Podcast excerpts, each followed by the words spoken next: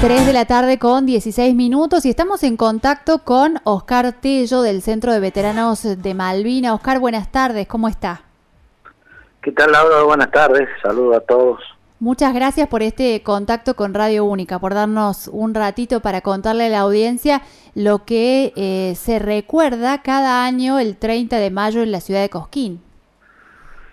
Sí, sí, eh, el día de fallecimiento del capitán Jesús Omar Castillo. Y bueno, este año, por esta cuestión de la pandemia y todo esto, bueno, eh, eh los veteranos de eso estamos pasando también eh, el tema de la pandemia en nuestros hogares. Y bueno, por ahí hay muchos muchos grupos de veteranos que están trabajando en la parte social también, andan haciendo eh, con sus cocinas de campaña. Y bueno, nosotros acá en Puní hemos ayudado a algunas familias que estaban en situación crítica y hemos tratado de darle una mano eh, bueno, pero ahora como ya está un poquito más liberado el tema, eh, eh, hemos parado con esto, pero en muchas partes del país se está trabajando. Y en cuanto al tema de, del acto de Capitán Castillo, te comento que nosotros estábamos, antes que empezara el tema de la pandemia, estábamos haciendo una serie de reformas de mejoramiento de, de la plaza, habíamos empezado a colocar eh, unos cerámicos en la parte del pedestal donde está el busto, y bueno, tenemos planeado ahí hacer una pintura, eh, o sea, recuperar todo lo que es el busto, que hace mucho tiempo que no se hace nada, el tema de, la, del perímetro de cadena que tiene, pintarlo, todo eso, un poquito embellecer un poco el, monumento. Y, y, la idea que tenemos eh, para el día 30, el como no se puede hacer acto ni nada por el estilo, eh, somos tres o cuatro veteranos que vamos a hacernos presentes en la plaza y, ser la bandera. Eh, en modo de reconocimiento, bueno, cantaremos a Aurora cuando hicimos la bandera y bueno, después lo, retiraremos, o sea, con siempre, siempre con las precauciones que, que se piden para estos casos, ¿no? O sea, con barbijo y mantener la distancia social. Y son poquitos minutos nomás como para, para recordarlo al capitán Castillo y bueno, izar la bandera y dejarla izada hasta la noche. El capitán Castillo que tiene en Cosquín, este, bueno, un recuerdo muy, muy afectuoso de toda la comunidad, el cuartel de bomberos lleva su nombre, la costanera nueva lleva su nombre. Para la gente que nos está escuchando y no lo conoce, ¿qué podría destacar de las acciones valerosas del capitán Castillo? Bueno, el capitán Castillo, al ser muy joven, como todos saben, vivía acá en la ciudad de Cosquín. Eh, bueno, las acciones que él tuvo eh, fueron muy importantísimas para, para, para la guerra de Malvinas, que fue el ataque al portaavión Invencible, pues, que era la nave insignia de la flota británica. Que hay mucha polémica sobre ese tema porque se habla de que no de que no lo hundieron y que sí lo hundieron y que bueno nosotros tenemos comprobado eh, con pruebas eh, que el, este este portaaviones fundido. Pasa que ellos tenían eh, gemelos, tienen unos gemelos, que fue... Eh, nosotros que tuvimos Malvinas lo pudimos palpar a esto por una cuestión simple, que nosotros siempre eh, teníamos ataques aéreos permanentemente, y, y, la fecha del 30 de mayo se suspendieron todos los ataques aéreos, no hubo más ataques aéreos. Eh, o sea, todos los aviones que despegaban del portaaviones no despegaron más, no teníamos eh, eh, este tipo de ataque en la zona que estábamos emplazados, la unidad nuestra. Entonces, eh, últimamente salió un informe de una empresa, una empresa internacional que anda, eh, estaba haciendo exploraciones, como ustedes saben, Gran Bretaña le había dado los derechos de exploración de la zona petrolera en la zona de exclusión alrededor de Malvinas.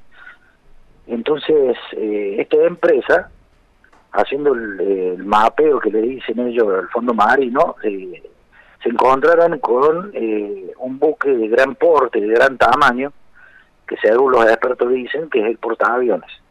Eh, que las medidas dan y coinciden con el portaaviones. Y debido a esto, Gran Bretaña hizo, eh, hizo un informe y bueno, le prohibió a esta empresa que divulgara este tipo de cosas, porque aparte de eso, el portaaviones y aparte de, de, todos los barcos hundidos que tiene Gran Bretaña había inclusive buques que tenían armas nucleares. Bueno esto no se conoce la gente no lo sabe. Había eh, varias fragatas que tenían misiles balísticos, tenían misiles nucleares que están en el fondo del mar. Y bueno, todo ese tipo de cosas las tiene reserva la Gran Bretaña y no las va a conocer por, por una cuestión de que ellos tienen un secreto por 90 años sobre lo que pasó y, la baja y los daños que le causaron a la flota británica y a los, eh, en la guerra Malvinas. Así que es complicado el tema, eh, pero más o menos se ha ido viendo, se ha eh, se ha ido descubriendo un montón de cosas que cada vez van saliendo un poquito más de cosas a la luz. Claro, yo lo escucho y pienso qué valioso que es el aporte y el conocimiento de haber estado ahí que tienen ustedes y todo el trabajo que normalmente hacen hablando con los chicos en las escuelas, en el caso de Cosquín con el museo en la Plaza del Folclore de, ir eh, no solo recordando aquella historia, sino siempre investigando un poco más, ¿no? Este año es un año en el que la noticia del coronavirus ha tapado un poco todo lo demás. Eh, pero la verdad es que hay mucho para seguir eh, aprendiendo, no solo recordando, que es súper importante, sino aprendiendo sobre Malvinas. Sí, sobre el tema del día de la muerte del capitán Castillo fue el ataque al como te había comentado. Y, bueno, como me yo he tenido la posibilidad de hablar mucho con los pilotos que han estado en Malvinas, porque siempre nosotros estamos en contacto, tenemos un grupo, somos un grupo muy muy unido. Eh, hemos hablado con los pilotos y yo tuve la oportunidad de hablar con el piloto que iba a cargo de, o sea, el, jefe de escuadrilla que atacó el portaaviones.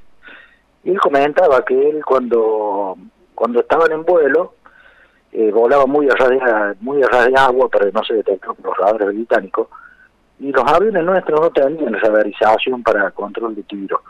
Entonces, lo, por lo general, el avión iba siempre a ras de agua y de vez en cuando levantaba levantaba eh, a cierta altura para que el, el, el control de tiro del avión eh, se entrara a donde iba a ser el disparo de las armas del avión. Entonces en eso, en una de esas acciones que hacen, que levantan y vuelven a bajar, eh, una de las fragatas eh, detecta el avión del capitán Castillo y lo centra en la mira y hace el disparo del misil. Entonces una vez que el, que el buque, digámosle así, eh, la electrónica, el radar del buque, detecta el avión y lo centra en la mira, por más que el avión se vuelva a bajar, ya queda centrado, el misil que tiene la información, digámosle así, del avión y, busca directamente el avión. Entonces el, capi, el, capitán, el que estaba eh, a cargo de la escuadrilla, en un momento ve que el numeral izquierdo, que le dicen ellos numeral a cada uno de los aviones que lo acompañan, ve que explota. Explota y, era el avión del capitán Castillo. Uno de los motores, de la, el motor del avión, eh, como estaban tan cerca de la fragata, el motor del avión cae por la cubierta de la, de la del portaaviones y entra en uno de los ascensores de, los que sacan los aviones en la cubierta.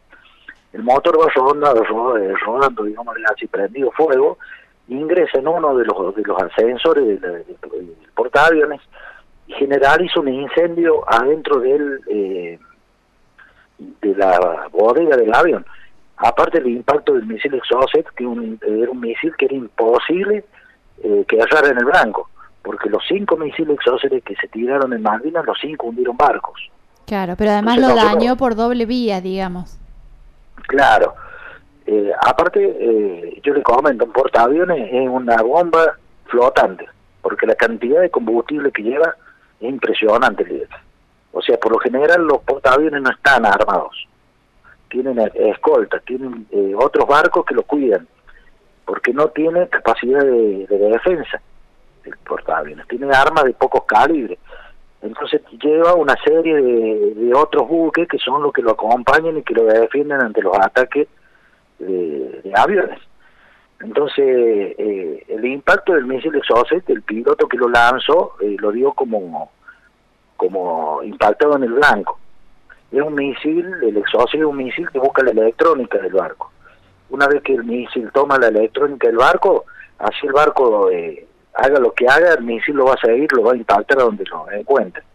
Entonces, eso sumado más a lo que pasó con el motor del, del, del avión de Castillo, que ingresa por uno de los ascensores adentro del barco, eh, es medio es imposible de que el barco se pueda llegar a haber salvado. Claro, sí, no da lugar a dudas. O sea, es con su acción, con su accionar y bueno, eh, nuestros pilotos eh, estaban muy capacitados para muy capacitados y bueno, si bien era la primera vez que entraban en combate, y que, pero demostraron, dicho por la misma fuerza británica, que era impresionante la, forma que volaba. Hoy en día, eh, las técnicas de combate que se usaron en Malvinas de la Fuerza Aérea se enseñan, se enseñan en la mejor academia de pilotos del mundo. Sí, y el reconocimiento a, los soldados y a los pilotos en particular argentinos eh, es este, unánime más allá del país de que se trate. Eh, la, estima y la valoración que se hace de los pilotos en todos lados se escucha por igual, ¿no? No importa qué, qué ejército sea. Sí, por lo general los, los pilotos, o sea, los pilotos de combate, eh, los pilotos de combate, ellos se manejan con un código, un código militar y un código moral eh, muy estricto. O sea, los pilotos se reconocen eh, de las fuerzas aéreas de los países como uno son son pilotos tienen una son una casta digamos así muy especial para llegar a ser piloto inclusive hay un caso que es muy conocido que el ataque de un de un Harrier a un avión Hércules, que el avión Hércules prácticamente no tiene armamento, es un avión de, carga y de reconocimiento, eh, es atacado por un Sea Harrier y el avión queda averiado y el piloto se ensaña con el avión y con el avión en vez de darle la posibilidad al piloto británico de que el avión pueda amarillizar y pueda salvar a su tripulación, lo termina rematando mm. con las ametralladoras. Entonces, eh, ese piloto fue dado de baja de la, de la Real Fuerza Aérea. Fue dado baja por la acción que tuvo en no darle la posibilidad que, que se salve la tripulación del avión, porque acá no se trata de matarlos a la, tripulación, acá se trata de eh, inutilizar el arma claro. para que no siga atacando.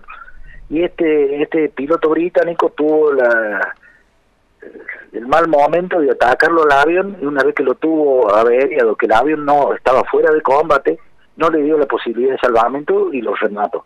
Entonces ese piloto fue dado de baja eh, eh, con, o sea, deshonrosamente de la, de la, de la Fuerza Aérea Británica a causa de esa de esa mala acción, claro. Oscar, ¿cuál sería para cerrar el mensaje que puede darle sobre la gesta de Malvinas y sobre eh, la actualidad de los veteranos a la gente que nos está escuchando? Bueno, como siempre, nosotros lamentablemente el museo ya no lo tenemos más aquí en Cosquín, porque bueno, ha habido una reestructuración dentro de lo que es eh, todas las áreas de veteranos de acá de, de la provincia de Córdoba, pues se forma una confederación nacional, una confederación provincial, entonces eh, ya pasamos a, depender de Carlos Paz. Entonces muchos años estuvo el museo y bueno, eh, por una cuestión también personal de, tiempo y todo ese tipo de cosas, no, no me daba lugar a seguirlo manteniendo. Así que se devolvió la oficina, si bien quedó todo como estaba, pero eh, se devolvió la oficina y bueno, ahora hay otro otra entidad superior que está trabajando en el tema veterano. Y bueno, la gente eh, sigue el agradecimiento porque siempre están presentes, siempre se acuerdan de, los veteranos, eh, eh, ya sea para esta pandemia, el 2 de abril, yo he visto muchas casas en que nosotros pedimos que ya que no, iba a haber ningún tipo de acto ni de recordatorio, que se banderaran las casas, y bueno, hubo mucha repercusión en eso, entonces eso nos da lugar a nosotros a ver que la gente cada vez nos tiene más presente, siempre estuvimos presente en la gente. Eh, si bien hubo un tiempo que fue una campaña de malvinizadora, pero bueno, eso a fuerza de, trabajo de los centros se ha revertido. Eh, bueno, ahí por el momento ahora los veteranos estamos pasando esto que siempre en, constante en constante lucha contra las autoridades políticas nacionales por porque no cumplen eh, mucho con no cumplen con la con, las leyes que nosotros tenemos protección de combatientes en caso del PAMI, que nos están cortando servicios, nos están cortando eh, eh, clínicas, eh, estamos en una situación media complicada ahora en este tema. si bien los centros siguen trabajando, la Confederación Nacional sigue trabajando, inclusive tuvo sacó hace poquito un, un escrito en repudio a una fragata británica inglesa que, que llegó creo que al, puerto de la Plata a hacer recarga de combustible, bueno, se sacó un repudio sobre eso. Y bueno, seguimos trabajando, seguimos trabajando y, y siempre estamos presentes, así que esperemos que ya el año que viene podamos seguir con, con todo el cronograma de trabajo que tenemos durante el año. Bien, seguramente así será. Oscar, muchísimas gracias por este tiempo que nos ha dedicado en Radio Única para contarnos un poco de, aquella gesta tan heroica y eh, actualizarnos también sobre cómo están ustedes hoy. Gracias por este tiempo. No, gracias a ustedes, Laura, eh, y especialmente a vos que siempre estás eh, presente con todas las la inquietudes y las necesidades que tenemos los veteranos. Yo que tengo desde que te conocí, eh, siempre sé que estuviste al lado nuestro, siempre nos apoyaste en todo, a la radio por darnos esta, esta posibilidad de salir al aire. Y, bueno, el agradecimiento, porque nosotros, yo siempre soy convencido de que nosotros nos debemos, le debemos mucho a la sociedad argentina, que nos apoyó cuando nosotros estábamos allá, nos apoyó con, a lo mejor con su anillo de oro o con, o con una bufanda con un par de medias, pero siempre estuvieron presentes. Entonces, para nosotros eso vale mucho y bueno, nosotros tratamos de devolverle a la sociedad lo que nos dio cuando nos ¿no? Bien, muchísimas gracias. Pasaba así entonces por Radio Única Oscar Tello, veterano de Malvinas, que nos ha ilustrado y mucho sobre aquella heroica gesta y también nos ha contado cómo es la actualidad hoy de los veteranos, qué falta de aquello que merecen este, algo tan sensible como este, una mejor cobertura social, por mencionar un ejemplo. Bueno, de eso también nos habló Oscar y estamos seguros de que esta nota eh, nos ha hecho mucho bien a todos aquí en la radio y ojalá que también en sus casas. Sintonía Radio Única Punilla. Radio Única 104.3. Subí el volumen. 104.9. Norte del Valle de Punilla y noroeste de Córdoba. Puede más la indiferencia de tu gente que la bala más voraz del enemigo. Me pregunto qué pasaba por la mente del infame que te estaqueaba en el frío, te sacaron de lo hondo de la